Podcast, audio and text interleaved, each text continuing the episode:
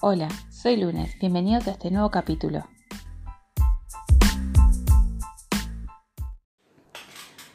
Bueno, quería comenzar ya anunciándoles que este va a ser el último capítulo de hoy lunes y, mm, quería empezar haciendo este cierre que me parecía importante. Eh, bueno, recalcar que estuvo estuvo bueno, por lo menos para mí fue satisfactorio haber hecho como dos ciclos donde el tema surgió de una manera natural. En primer lugar, la incertidumbre que generó la pandemia, ¿no? El tema surgió más allá eh, por la pandemia, más allá que después hablando, ¿no? Se, se iba por otros caminos y lo mismo pasó con la violencia, donde no había un hilo conductor en ese segundo ciclo y surgió naturalmente y, quise ir por el lado de esas violencias que no las percibimos como tales, pero existen y de alguna manera influyen en la cotidiana y después en la general. Em, me parecía importante puntualizar dos cosas. Eh, una de ellas es sobre los temas en sí. Fueron temas complicados, fueron temas que hablan sobre em, nuestros peores miedos en algún caso y nuestras peores miserias en el segundo. Pero a pesar de ello, creo que me gustaría recalcar fuertemente de que yo pienso, a pesar de los temas que tratamos y, y, lo que se ahondó y lo que se profundizó y lo que se revolvió, por decir de alguna manera, yo soy de la idea que el mundo está mejor que antes. Hay violencia, siempre la hubo, hay crímenes, siempre los hubo, Creo que ahora nos enteramos más o pueden ser que estén más sofisticados, pero siempre los hubo. Eh, siempre hubo discriminación, nunca supimos qué iba a pasar después, siempre hubo enfermedades, epidemias, ha habido pandemias anteriormente. Todo lo malo siempre estuvo. A uno le parece que ahora hay más y es peor, pero a mí me parece que siempre estuvo de alguna manera o de otra. Pero yo creo que el mundo va hacia un mejor lugar. Em, creo que en este momento, como nunca antes, hay una gran fuerza tratando de visualizar el racismo y eliminarlo, tratando de incluir a las personas con capacidades diferentes en la vida misma, en la cotidianidad, en los centros educativos, eh, darles voz, lo mismo con este, las personas eh, homosexuales, transexuales, eh, yo no me sé todas las letras LGT, todo este, ese, ese grupo creo que tiene mucho camino para recorrer, pero han logrado con, de, creo que en esta instancia, en esta era, que en este momento que estamos, ser el resultado de toda la lucha que se viene dando hace mucho tiempo y está logrando tener una voz y una participación en la, ciudadanía que obviamente tiene mucho camino para recorrer y, y falta un montón de trabajo como sociedad para aceptar los diversos grupos que existen, no quiero decir minorías porque eh, parece como que uno los disminuye, pero me refiero porque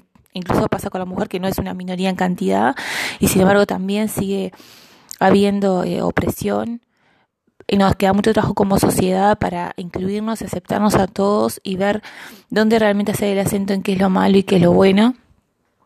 Creo que nos hemos equivocado durante mucho tiempo, pero creo que estamos en ese camino podríamos haber ido por otro.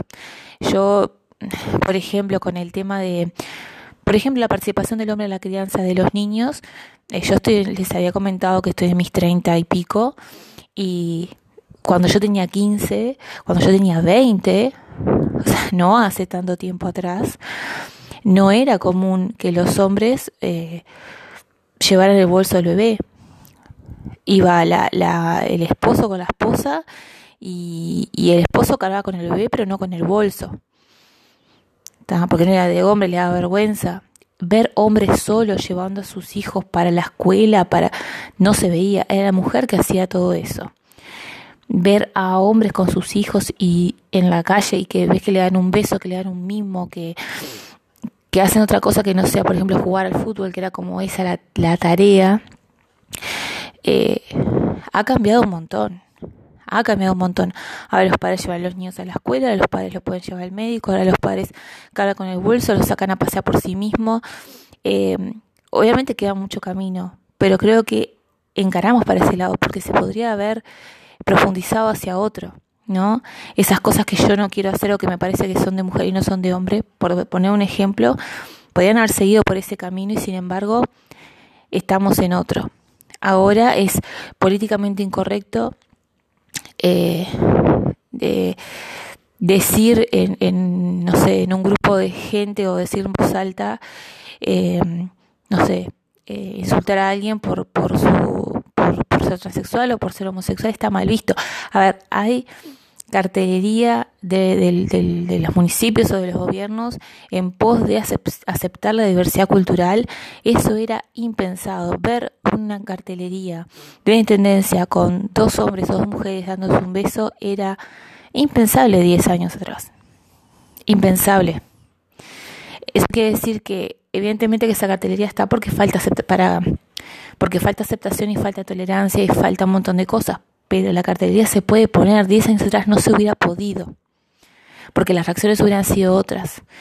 Eh, es decir, que siempre va a haber gente intolerante, siempre va a haber gente con odio, pero el hecho de que esas voces se tengan que callar se tengan que no sean la mayoría o que se sientan que ellos son ellos los que tienen que disminuir su voz, son ellos los que pierden el poder de imponerse como este eh, la cultura predominante, me parece que es muy importante y lo deberíamos valorar. Em, el tema de cambiar la crianza de, de, los niños, buscar un término medio entre ser, poner límites, pero, pero cambiar la forma hasta de hablarles. Em, eh, bueno, eh, ya hablé del tema del cuidado de los, de los hijos, la participación de, del hombre en, cosas que eran como de mujer, por decirlo de alguna manera. Eh, bueno, el tema de la cartelería con, con personas homosexuales dándose un beso.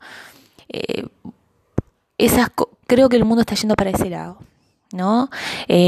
cuando yo era, a ver, cuando yo era una preadolescente, tenía 12 años, yo le tenía que decir a mis padres o a mi abuela que yo no quería tirar basura en la calle. Si yo iba, por ejemplo, con un chupa chupa y se me terminaba, eran mis padres y mi abuela me decían, tira el palito en la calle, en cualquier lado.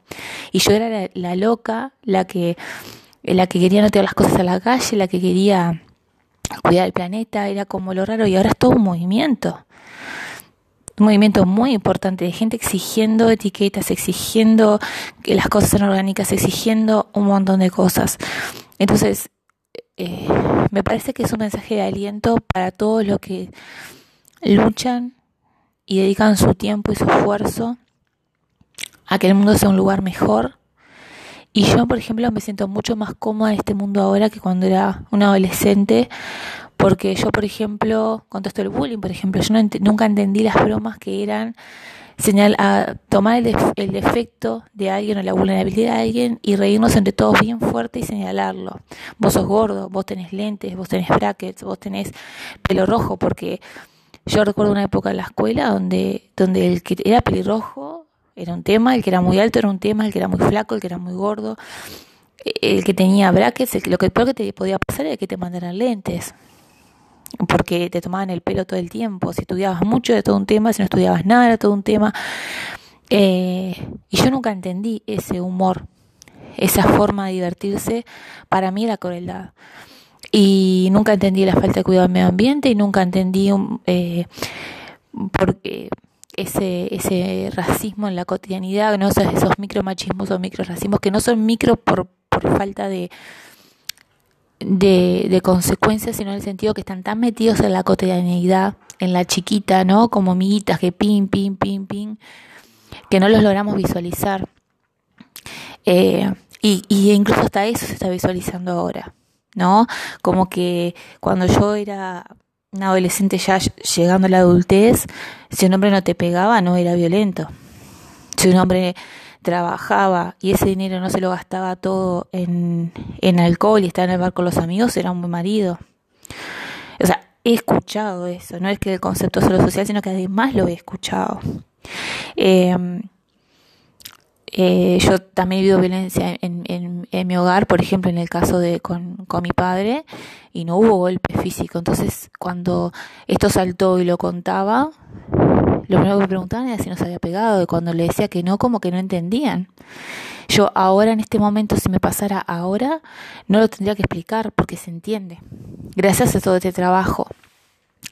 Este, em, yo no, no, me sentía cómoda en ese, en ese mundo. Me ha pasado adolescente adolescente grande, em, de plantear el, el, no sé, de salir en la conversación el tema de estar con alguien de una afrodescendiente y que dijeran, ay, pero, ¿y tus hijos? La gente se va a burlar porque cuando se enteren que tienen padres de diferente color, ¿no? De plantear esos temas que uno debate, a veces conversa, y yo quedarme de cara pensando cómo la gente puede pensar eso en aquel momento, ¿no? Eh, para mí eran temas de, que se aprendían en historia, temas pasados, y los, los, los vi por primera vez, que alguien me dijera en la cara algo así, para mí era espantoso, me parecía como que me habían traído los libros de historia, ¿no? Sobre esclavitud otra vez a la, a la, a la realidad. Yo lo, siempre aprendí esos temas como que ya habían pasado y sin embargo ahí estaban. Eh, bueno, y hablemos de, tener desde los dos años salir al, ir al liceo y que cualquier tipo te podía decir cualquier cosa, desde que no ser dueña de caminar por una vereda, tener que cruzar por si había un tipo, ni hablar, se había un grupo de, de hombres en en, sentados en una vereda o parados en una vereda, tener que cruzar porque si no te tenías que aguantar que te dijeran un montón de cosas y si permanecías con la cara seria encima te insultaban por quedarte seria. Entonces, ahora si bien esas cosas pasan, todo pasa, nada es aceptado y todo se cuestiona. Y yo creo que también todos estos movimientos radicales de derecha que han aparecido por todo el mundo, yo creo que es una respuesta a muchas cosas, pero yo creo que una de, las de, de es por qué llevan a, tanta gente, ¿no? Porque uno nos explica cómo arrastran, todavía siguen arrastrando masas hacia esos, hacia esos conceptos eh, y para mí el tema es, es, que la gente tal vez más conservadora, a la gente le cuesta el cambio y hay muchos cambios y la gente reacciona queriéndose aferrar a lo, a lo seguro, que capaz que no es bueno, pero lo que conoce, a lo que es seguro y a lo que sabe que si esto pasa, pasa todo otro, o sea, sabe eh, como que quiere que el mundo siga como antes, por alguna manera, no porque sea bueno, sino porque es lo que conoce. Entonces, Em, creo que eso lejos de ser malo en realidad es bueno, obviamente que hay que no dejarlos seguir su curso porque puede terminar mal, pero, pero creo que es una respuesta porque se están haciendo cambios y los cambios son inevitables.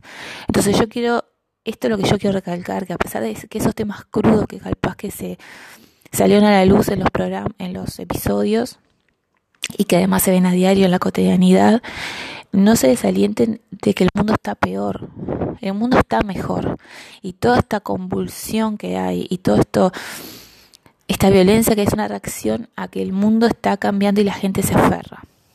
No todo el mundo puede cambiar, todo el mundo tiene sus tiempos y hay gente que no quiere, además. Entonces, eh, quería recalcar eso bastante porque los temas fueron un poco lúgubres y tenía miedo que quedara la idea de como qué horrible que estábamos y no, estamos mejor.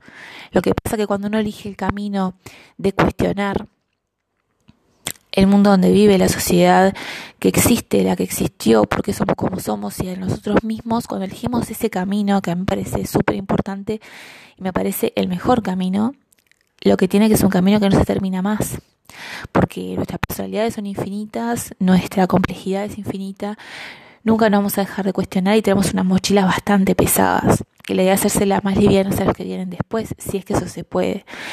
Entonces, eh, no es un camino fácil y de rosas y de alegría el que es el que tenemos a los que elegimos tener un mundo más pacífico, de aceptación, de mm, de, de, cuestionar mi posición, mi actitud, lo que digo, lo que hago, aceptar algo aunque me cueste, generar cambios en mis hábitos aunque me, no me sea fácil. Eh, no es un camino fácil, pero es muy reconfortante y tiene sus efectos. Es decir, yo cuando digo hace 10 años atrás, hace 15 años atrás, las cosas eran mucho peor, quiere decir que en 10, 15 años hubo grandes cambios. Grandes cambios muy poquito tiempo, muy poquito tiempo. Eso quiere decir que los cambios que empecemos a sembrar ahora no es que no los vamos a ver, son para nuestros hijos, para nuestros nietos, para nuestros nietos, que igual es válido, sino que los vamos a ver nosotros mismos. lo vamos a disfrutar nosotros mismos, eso que estamos sembrando ahora. Capaz que no tenemos todo el resultado. El resultado final tal vez no lo vemos, tal vez no haya resultado final, tal vez siempre sea un constante trabajar, pero vamos a ver consecuencias y vamos a ver resultados y vamos a ver buenos resultados. Y bueno, lo segundo, eso era respecto a los temas del mundo, y lo segundo era, eh, bueno, este, de que bueno, que para mí fue también un tema cuestionarme. Yo empecé estos podcasts, como les dije, no porque quisiera hacer, eh, tuviera una, una ambición de, ser, de hacer radio que estuviera frustrada, sino que me propuse hacer algo que me costara, que realmente para mí fuera dificultoso internamente, que era prender un micrófono y hablar y saber que eso va a estar publicado y emitiendo opiniones para que lo más puedan escuchar y, por ejemplo, criticar. Eso para mí era mucho. Pero al mismo tiempo, a mí me gusta opinar y hablar, como verán, y, digo, ¿por qué me estoy frenando a hacer algo que me gusta? Por mis miedos. Y bueno, creo que lo logré, por eso también le estoy dando un cierre, porque creo que pude hacer frente eh, a lo que me costaba, los primeros episodios, el nivel de ansiedad y casi pánico que me daba cuando apretaba un botoncito era, era ridículo, pero por suerte lo pude superar. Y mm, en realidad el, bueno, el, cometido de todo esto era que eh, yo como que siento que sí hay una falta de reflexión, que no sé si viene de antes, si es de ahora, pero veo una falta de reflexión, de aceptar todo lo que se me dice. Y estamos en un momento donde se nos dicen muchas cosas al mismo tiempo y nunca sabemos qué es del todo cierto.